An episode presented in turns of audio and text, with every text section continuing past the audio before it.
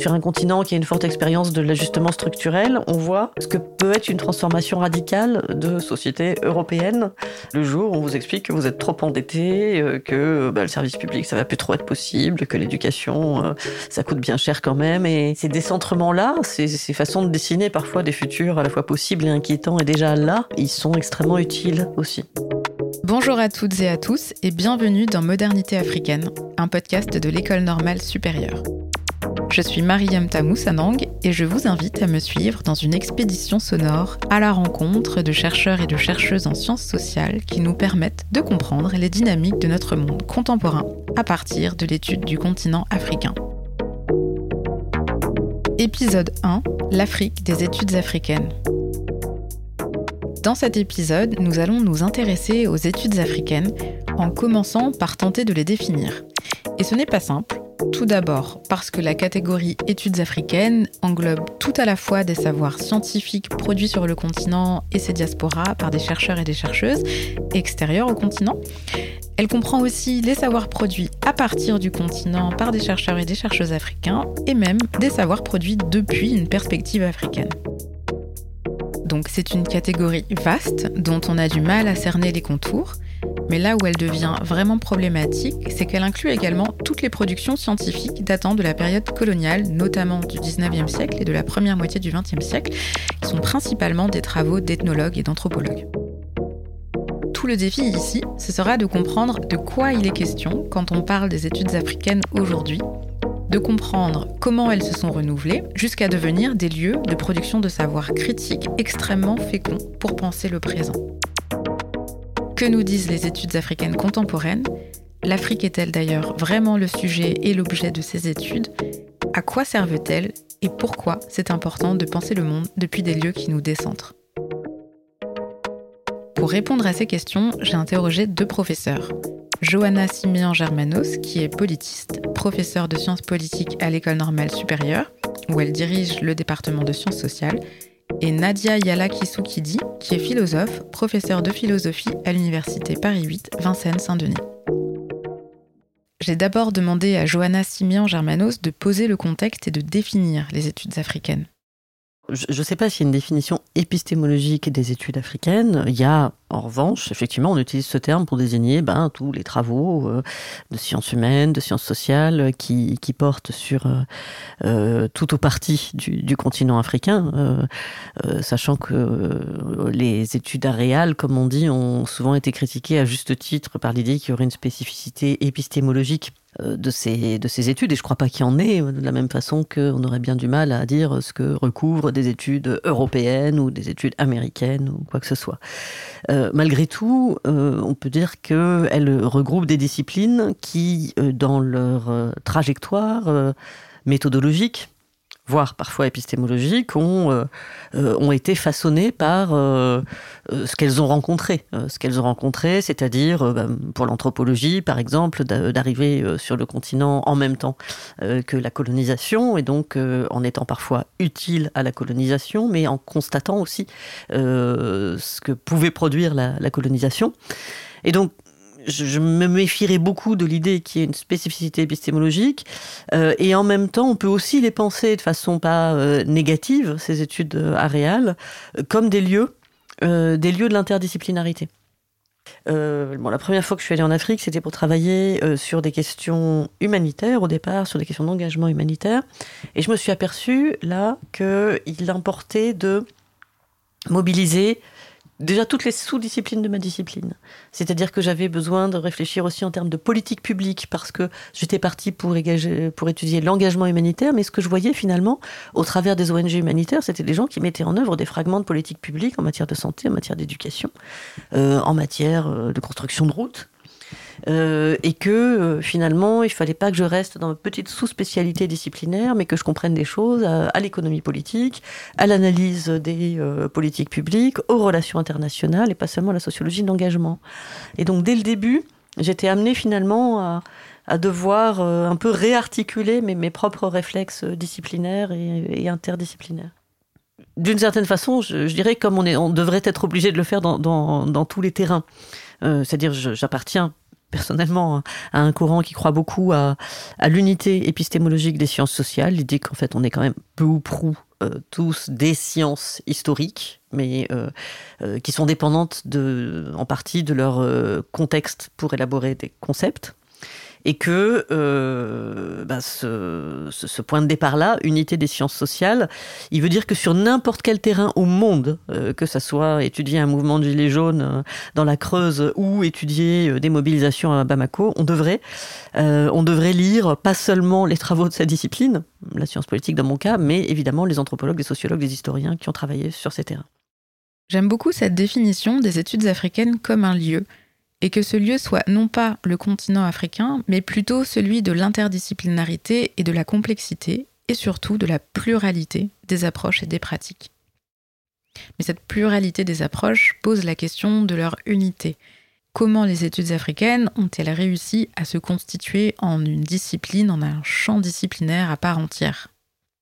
Alors je sais pas jusqu'à quel point ça a été considéré comme un champ disciplinaire à part entière. Ça a été souvent utilisé, en revanche, et je le vois encore aujourd'hui, euh, comme une façon d'envoyer des injonctions aux collègues qui travaillent euh, en études africaines, en leur disant mais qu'est-ce que vous apportez euh, de façon générale à votre discipline ou euh, est-ce que vous êtes seulement spécialiste de ça? Alors qu'on demande jamais à je sais pas un spécialiste des gilets jaunes en France s'il est que spécialiste de ça et s'il serait capable de faire un cours de sciences politiques générales mais on va demander ça éventuellement à des, des, spécialistes de terrain africain en disant mais est-ce qu'ils arriveront à se départiculariser? Donc d'une certaine façon on est renvoyé au particularisme quand on travaille sur euh, sur, des terrains africains. Euh, comme si c'était pas assez universel, pas assez généralisable, alors que d'une certaine façon, je pense que tous les contextes des sciences sociales sont spécifiques. Ce particularisme, cette idée que l'Afrique serait différente du reste du monde et que donc les sociétés africaines devraient être étudiées avec des approches et des outils différents de celles avec lesquelles on étudie les autres sociétés, est intimement lié au contexte colonial dans lequel l'anthropologie est apparue. Au début du XXe siècle, l'Afrique a beaucoup été étudiée par des anthropologues et des ethnologues, beaucoup moins par des sociologues. Il y a effectivement un grand partage historique, mais qui euh, en même temps a été euh, assez vite hein, remis en cause dès euh, les années 30-40 avec quelqu'un comme Max Gluckman, les années 50 avec quelqu'un comme Georges Ballandier.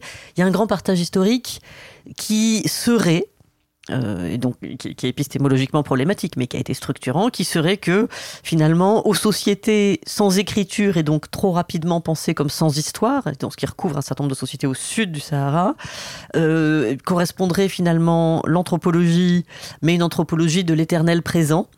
Euh, une anthropologie qui réfléchit assez peu aux dynamiques sociales, mais qui euh, euh, avait cette idée un peu fantasmatique finalement de trouver des sociétés immobiles, le village fantasmé, loin, loin des occidentaux, loin de tout et qu'à ces sociétés aurait correspondu l'anthropologie, versus des sociétés davantage travaillées de, par des dynamiques, par de la division du travail, par de l'écriture, par un rapport à l'histoire, et qui relèveraient à la fois de l'histoire pour leur passé et de la sociologie pour leur présent.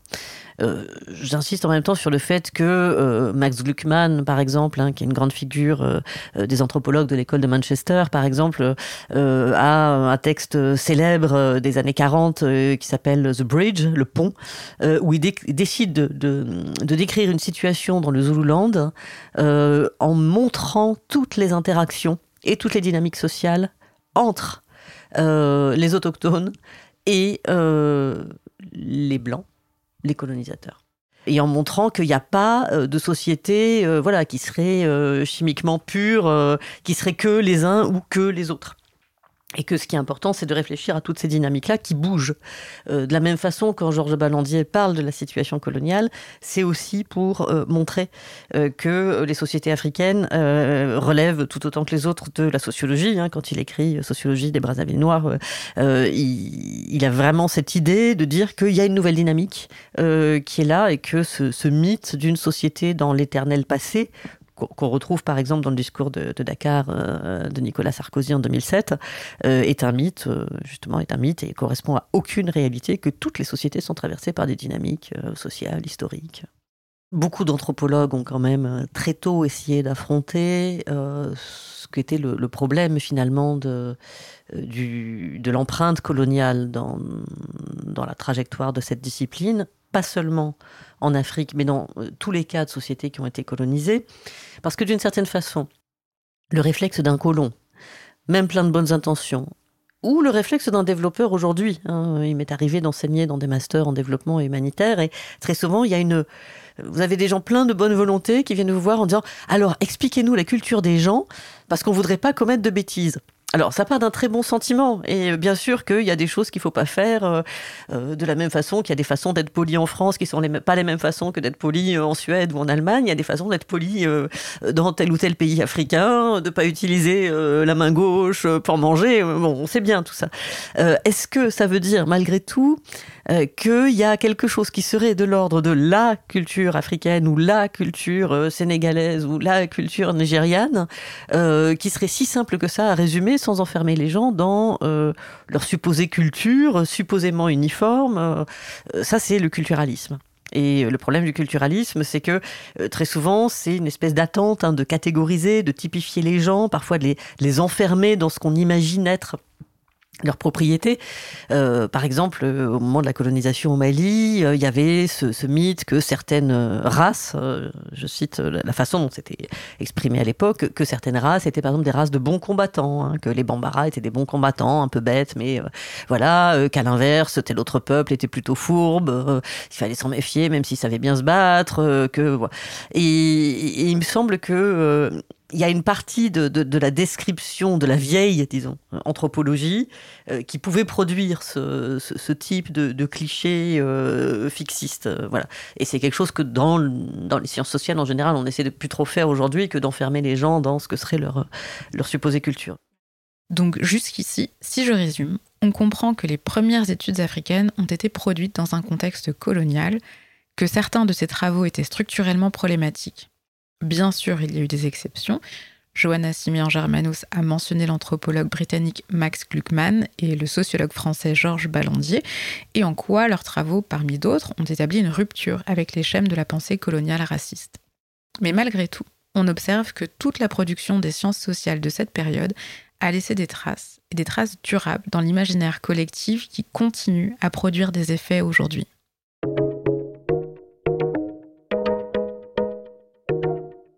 Ce qui me frappe aussi, c'est que jusqu'à présent, les études africaines dont on parle sont essentiellement constituées par des travaux de chercheurs occidentaux. Comment ne pas trouver suspect un corpus de savoir produit par des uns sur des autres? Comment expliquer l'absence de voix africaines? J'ai demandé à la philosophe Yala Kisukidi s'il y avait des penseurs qui avaient investi les sciences sociales pour produire un autre type de savoir depuis le continent elle a évoqué deux philosophes qui ont été importants dans sa formation intellectuelle. Fabien Eboussi Boulaga, qui est camerounais, et Valentin Yves Moudimbe, qui est congolais. Un de mes auteurs favoris et un des auteurs dont la, lecture m'a vraiment bouleversée, c'est euh, Fabien Eboussi Boulaga, qui euh, a publié un, livre majeur en 1977 qui s'appelle La crise du Muntu, qui est une réflexion justement sur euh, les humanités euh, africaines et une réflexion aussi sur la condition historique des hommes et des femmes en Afrique et euh, quel est le, le, le, à partir de cette condition-là, quel rapport au savoir peuvent-ils constituer et quel type de savoir doivent-ils construire précisément pour pouvoir penser par eux-mêmes et pour eux-mêmes, comme le dit Fabien Iboussi-Boulaga dans son livre, la formule penser par soi et pour soi-même étant justement une formule consacrée dans, dans l'ouvrage. On pourrait aussi parler de, Fabien, de Valentin Moudimbe, pardon, et euh, la manière dont ils ont réfléchi euh, à la constitution des savoirs sur le continent africain, tout en euh, démontant un, ensemble de euh, concepts ou d'idées en fait qui pouvaient apparaître comme étant populaires, comme ceux euh, d'authenticité africaine ou euh, comment dirais-je euh, d'identité euh, comme proprement africaine, à partir de laquelle on pourrait essayer de refonder euh, l'ordre des savoirs en Afrique. Ce qu'il y a d'extraordinaire, je pense, chez les auteurs comme euh, Fabien Eboussi-Boulaga et Valentin Moudimbe justement, c'est que ce sont des auteurs qui démantèlent complètement l'idée d'identité qui euh, la saisissent dans tout ce qu'elle peut avoir de meurtrier et qui euh, également, en tout cas, euh, brouille, en tout cas, trouble tout, tout discours finalement d'émancipation ou de libération qui viendrait se fonder sur une, une authenticité spécifique qui renverrait à un propre de l'Afrique. Là, je dois avouer mon ignorance. Je connais mal ces penseurs africains du début de la seconde moitié du XXe siècle, mais je trouve cela remarquable qu'ils soient parvenus à poser une réflexion critique sur la constitution des savoirs coloniaux, tout en déjouant en même temps le piège du culturalisme et du particularisme, qui ont pourtant rencontré un certain succès dans le contexte des indépendances et de la construction de jeunes nations africaines. J'ai demandé à Yala Kisukidi de me parler du travail du philosophe Valentin Yves Moudimbe et plus précisément de son livre The Invention of Africa, qui a été publié en 1988 en anglais. C'est un livre qui, justement, euh, démonte tous euh, les euh, mirages possibles dans lesquels on peut tenter de d'évoluer et de s'inscrire quand il y va de l'Afrique, à la fois dans les savoirs produits en Occident, mais aussi dans les savoirs produits sur le continent. C'est-à-dire qu'il n'y a pas, c'est pas un livre qui partirait du principe que, euh, comment dirais-je, les, savoirs qui ont été construits euh, par les Africains sur le continent sont nécessairement des savoirs qui sont euh, vierges des images et des imageries qui ont été construites pour justement les dominer en fait. Donc dans l'invention de l'Afrique, dans The Invention of Africa, Valentin Moudimbe va essayer de travailler sur la manière dont justement une certaine idée de l'Afrique a été euh, construite et euh, circulée dans euh, les écrits et les savoirs coloniaux produits par les colons au début du XXe siècle, fin du XIXe, début XXe siècle, sur le continent africain. Donc il y va euh, d'une certaine manière de se demander comment le continent a-t-il été objectivé, c'est-à-dire construit comme objet de savoir dans euh, ces textes d'administrateurs coloniaux, euh, d'anthropologues, de, théologiens, de missionnaires qui se sont rendus sur le continent durant la période coloniale. Et ce qui est intéressant, c'est que cette, objet, cette fabrication de l'objet Afrique, déjà premier point, se fait sans les voix africaines. C'est-à-dire que c'est finalement indépendamment, c'est une construction, je dirais, complètement euh, exogène au continent qui s'empare du continent. Dans un autre livre euh, publié en 1994 qui s'appelle The Idea of Africa, euh, Valentin Moudimbe va créer un concept justement pour essayer de, rassembler de manière unitaire la totalité de ses écrits. Il va appeler cela en fait la totalité de ses écrits produits durant l'époque coloniale par les missionnaires, les administrateurs coloniaux, les explorateurs, les militaires, les anthropologues etc. Il va appeler ça la bibliothèque coloniale. Et cette totalité de textes, en fait, vise, et je le cite de mémoire, à déchiffrer euh, un objet Afrique précisément pour mieux le domestiquer et le dominer. Ça, c'est ce qu'il dit donc dans The Idea of Africa. Et donc la question qui va euh, se, euh, qui, qui se pose, c'est comment circulent ces savoirs sur l'Afrique qui ont été produits, quel type d'images ou de tropes au sujet de l'Afrique vont euh, devenir des, comme des lieux communs, en fait, presque non questionnés, qui vont euh, circuler dans les discours, certes coloniaux, mais euh, post-coloniaux, évidemment, à la fois peut-être en Europe, mais également sur le continent africain. Et ce que l'idée que produit en fait la bibliothèque coloniale concernant l'idée de l'Afrique, c'est que l'Afrique apparaît comme le négatif de l'Occident, le négatif absolu de l'Occident, un négatif tel que euh, il faut pouvoir, d'une certaine manière, sauver l'Afrique de sa propre négativité, la sauver d'elle-même pour qu'elle puisse coïncider avec le même, à savoir l'Occident.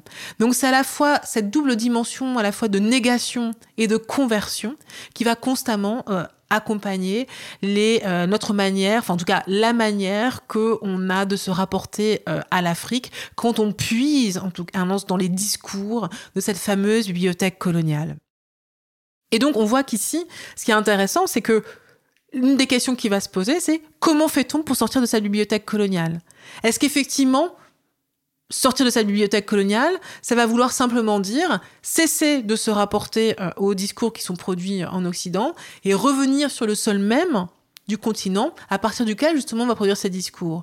Or les choses ne se font pas aussi aisément puisque, comme le montre Moudimbe, les images produites par la bibliothèque coloniale, elles aussi, elles voyagent. Et on pourrait tout à fait se dire qu'un discours comme celui de la négritude, prenons les textes de Senghor par exemple, euh, est un discours qui euh, vise à repenser l'Afrique en première personne comme sujet. Mais c'est extrêmement intéressant de commencer à déconstruire un petit peu justement l'image de l'Afrique qu'on retrouve dans les textes de Senghor, puisqu'on voit aussi qu'elle est constituée comme négative de l'Occident.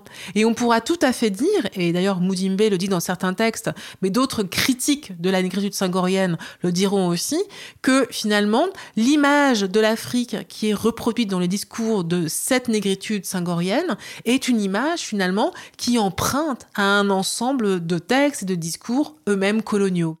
Et c'est là où cette, cette thèse, le questionnement de Moudimbe est extrêmement intéressant, en fait, puisqu'il va se demander, mais comment sortir alors de cette bibliothèque coloniale?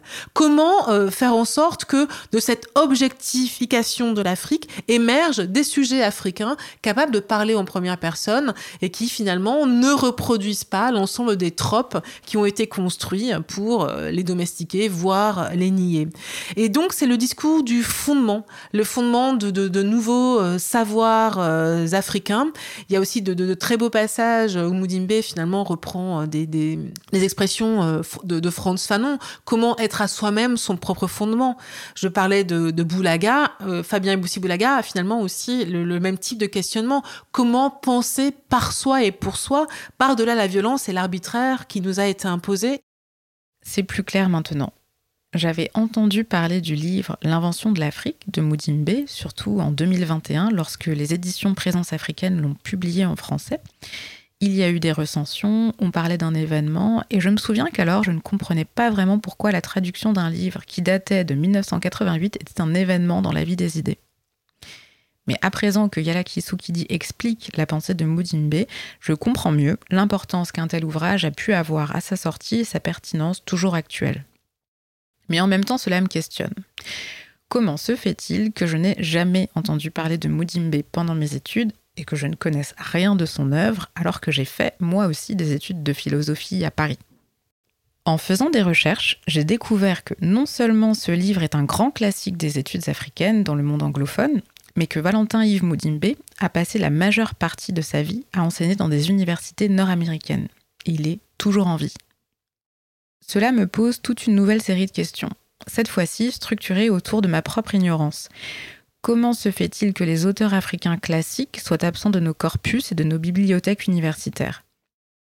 Cela m'interroge sur les conditions de la production des savoirs et les conditions de leur circulation et de leur accessibilité. Je pense qu'il y a deux choses. Il y a effectivement les, les lieux à partir desquels on produit le savoir, une manière aussi de découper le savoir en aire culturelle qui à terme doit être complètement remise en cause et explosée. C'est-à-dire que euh, il n'y a pas euh, les, les, problèmes ils circulent en fonction des lieux effectivement euh, depuis lesquels on les énonce, mais euh, découper euh, le monde en aires culturelles euh, parfois étanches, c'est aussi une manière de, de, de, de, diviser, de sectionner le savoir qui, me semble, doit être peut-être remise en cause. Par ailleurs, ce qui est très intéressant, je crois, c'est que je vais parler peut-être de la, situation française et de la situation de la philosophie française. Il y a très peu, en fait, de, lieux à l'université en France où, euh, je dirais, des, auteurs issus du continent africain. Je vais pas parler de philosophie africaine. Là, c'est pas cette catégorie-là qui m'intéresse. Hein. Mais simplement des auteurs qui, issus euh, du continent africain sont enseignés. Je crois que c'est le cas à Toulouse et à Paris 8. Donc euh, on peut vraiment en tout cas euh, s'étonner de ce que euh, là aussi on ait encore une institution qui soit peut-être si frileuse et qui peine encore finalement à renouveler ses bibliothèques et ses corpus. Je ne parle pas de brûler les bibliothèques, je dis de les renouveler et de les enrichir. Et ici c'est vrai qu'on peut peut-être comparer euh, la situation, je reste en Occident, hein. on peut comparer la situation à d'autres grands pays comme euh, les États-Unis, où effectivement euh, de nombreuses universités possèdent leur département, bon, parlons encore en termes d'air culturel, mais euh, d'African Studies, ou alors on a euh, encore peut-être des, départements même de, de, français qui euh, vont posséder un espace pour la France, les France noires, en tout cas les France qui se construisent dans leur relation à la, soit aux diasporas africaines ou soit à l'Afrique, puisque les, un grand nombre de pays africains ont en partage avec la France le français. Donc les, les, les, les, écrits, les écritures, euh, qu'elles soient philosophiques ou littéraires, peuvent tout à fait s'enseigner dans les départements de français, dans les universités euh, peut-être étrangères. Donc ce qui est très intéressant, c'est de se dire, mais c'est quoi, euh, d'où vient finalement cette peut-être cette pauvreté institutionnelle. Et pourquoi euh, perdure-t-elle en fait? Et ensuite, il y a la question des, circuits de légitimation en fait. Comment s'opère euh, la circulation entre euh, les professeurs des universités africaines et des universités peut-être européennes en fait? Dans quel sens est-elle la plus commune? Comment justement aussi sont, sont parfois perçu encore euh, les collègues venus du continent africain. C'est très intéressant, ça aussi, de travailler dans l'institution pour euh, se rendre compte de la manière aussi dont euh, les, les, processus de légitimation du savoir aussi restent et demeurent situés dans, et ancrés dans certains lieux. Et je crois que ces questions qui peuvent pourtant apparaître comme étant très très vieilles, très datées, témoignent encore de leur actualité. Et euh, on est peut-être encore dans une situation où euh, des lieux de savoir, des sujets de savoir et des manières de se rapporter à certains territoires du savoir doivent encore être euh, légitimés et défendus au sein des institutions françaises. Oui, je, je, j'irais même plus loin, et on sait qu'on est dans un moment assez, qui a été assez conflictuel ces dernières années, puisque justement les, les courants de pensée visant un peu à ouvrir euh, les corpus à euh, d'autres territoires, comme euh, les études postcoloniales, comme l'option, les options décoloniales, ont été très souvent décriées par des, des, des, des comment dire, oui, on s'est souvent décrié, voire conspué euh, dans le débat public et parfois aussi par euh, des, euh, des personnes qui étaient au, pouvoir dans notre État. Donc on est vraiment dans des contradictions terribles. Et la question qui se pose, comment essayer justement de pouvoir repenser de manière au moins apaisée, ou en tout cas un peu sérieuse, la manière dont euh, les euh, différents territoires du savoir peuvent euh, participer à la construction d'une université en tant que l'université porte au moins une utopie, c'est que c'est au moins un peu l'univers. Alors justement, cette utopie, elle commence peut-être à prendre vie aujourd'hui. Au printemps 2022, l'École normale supérieure a organisé le colloque Modernité africaine qui a réuni rue d'Ulm des chercheurs et des chercheuses issus de différentes disciplines, de différentes institutions de recherche et de différents continents. Ils avaient en commun d'aborder des problématiques contemporaines depuis une perspective africaine. On comprend mieux maintenant quels sont les enjeux qu'il y a à accompagner la production de savoir qui, pour des raisons historiques, politiques ou structurelles, ont du mal à se faire une place dans les universités. Johanna Siméon-Germanos, qui a contribué à la réflexion et à l'organisation du colloque Modernité africaine, revient sur l'importance de ces savoirs et sur le choix du titre qui a fait débat. J'évoquais tout à l'heure le discours de Dakar du président Sarkozy en 2007 qui reprenait tous les clichés du 19e siècle sur une Afrique qui n'était pas suffisamment rentrée dans l'histoire. Un discours qui a quand même été tenu dans le grand amphithéâtre de l'université Charenta Diop à Dakar. Euh, ce discours, euh, c'est un symptôme parmi d'autres de cette façon euh, parfois de pratiquer euh, ce que d'autres auteurs ont appelé le, déni de contemporanéité à l'égard d'autres sociétés. Le déni de contemporanéité commence dès lors que l'on dit qu'ils ne sont pas encore ou qu'ils sont déjà à tel stade. Et là aussi, on peut le dire avec les meilleures intentions. Hein. C'est pas seulement euh, des gens euh, racistes qui euh, décriraient l'Afrique ou tel pays comme attardé. même des gens qui veulent parfois dire nous avons mis tant de siècles à arriver à telle situation, laissons donc au continent africain la possibilité de pratique aussi une forme de, déni de, de, contemporanéité.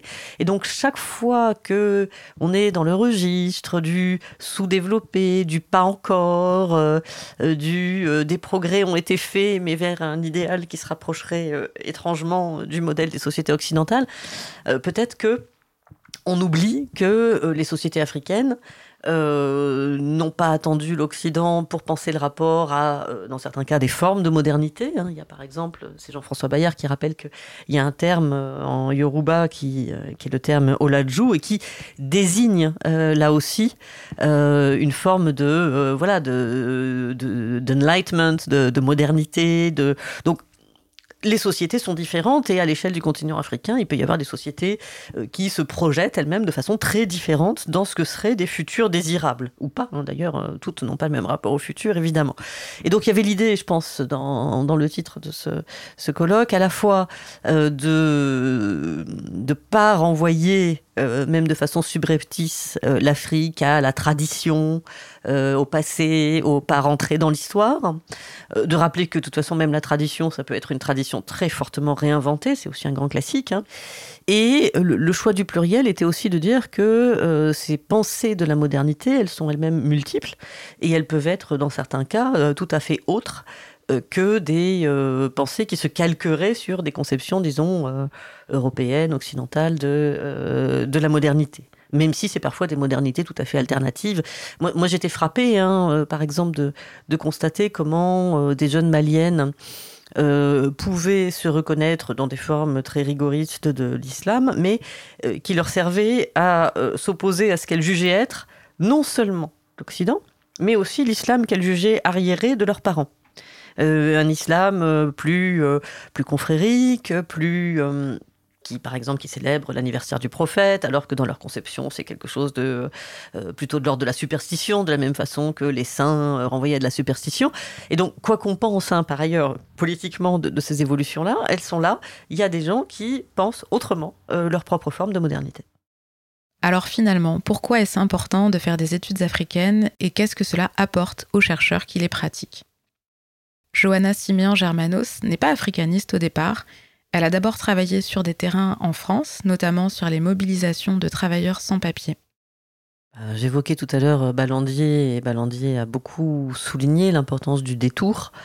Euh, moi qui, par exemple, avais travaillé sur des questions de protestation et de mouvements sociaux en France, euh, ça a mis à l'épreuve euh, le fait de travailler sur les questions de protestation et de mouvements sociaux au Mali. Ça a mis à l'épreuve euh, des implicites auxquels j'avais pas trop réfléchi sur ce que c'est que manifester, sur le degré auquel la manifestation est considérée comme une pratique légitime dans la société. Euh, sur la catégorie mouvement social, qui est une catégorie en fait extrêmement située, mais ça, de toute façon, l'historien euh, Charles Tilly l'avait bien rappelé. Hein, le mouvement social, c'est quelque chose qui véritablement émerge, euh, émerge après, enfin autour de la Révolution française, se, solidifie pendant le 19e siècle, et, on voit se transformer aujourd'hui ces formes de la mobilisation. Bon, cet effet-là de, décentrement, je pense qu'il est extrêmement positif pour toutes les sciences sociales, de revisiter des catégories et de ne pas appliquer mécaniquement euh, des, euh, des catégories, pas au nom d'une spécificité africaine, je pense qu'il faut se méfier de, de, ça, mais tout simplement parce que dès qu'on fait voyager des concepts, euh, ben on s'aperçoit de ce qu'ils pouvaient devoir à leur contexte d'énonciation, et on peut, ce faisant, mieux contrôler les conditions de leur généralisation. Euh, mais pas au nom d'une spécificité, disons, ontologique de euh, l'Afrique, c'est pas pareil. Mais tout simplement, dès qu'on fait voyager les concepts, ben, on, voit ce qui marchait, ce qui marchait pas et comment. Et donc, de ce point de vue, euh, moi qui ne croyais pas à la spécificité, disons, épistémologique hein, de ce que je trouverais sur le continent africain, j'ai en même temps été extrêmement intéressée de voir les propres routines que ça me faisait revisiter dans la sociologie des mouvements sociaux. Et de ce point de vue, ça m'a fait le plus grand bien. Il y a un autre aspect qui, je trouve, a été euh, euh, pour moi assez euh,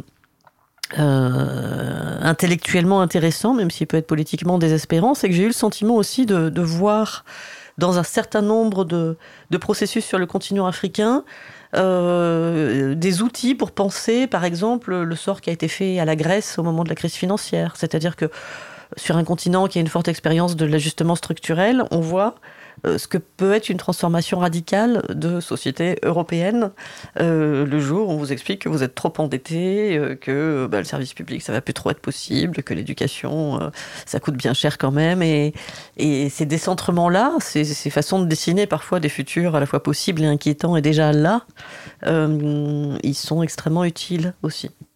La conclusion de Johanna Simian Germano, c'est une excellente introduction au programme général de toute cette série. Car pour résumer, les études africaines sont d'abord un lieu, un espace de production de savoir sur notre monde contemporain. Et pour un grand nombre d'entre eux, ces travaux sont immédiatement critiques et réflexifs. Ils convoquent tout un ensemble de disciplines des sciences sociales pour produire de l'intelligibilité sur les phénomènes qu'ils étudient, et c'est extrêmement riche et stimulant. Donc, on l'aura bien compris, les études africaines s'intéressent au continent africain, mais elles ne parlent pas spécifiquement des sociétés qu'elles étudient. Elles appréhendent une multiplicité de dynamiques qui façonnent notre monde commun depuis un espace situé, et en cela, elles nous permettent de renouveler la manière dont nous pensons le présent, elles nous permettent de le faire ensemble. J'espère que cet épisode vous a plu et qu'il vous donne envie d'écouter la suite.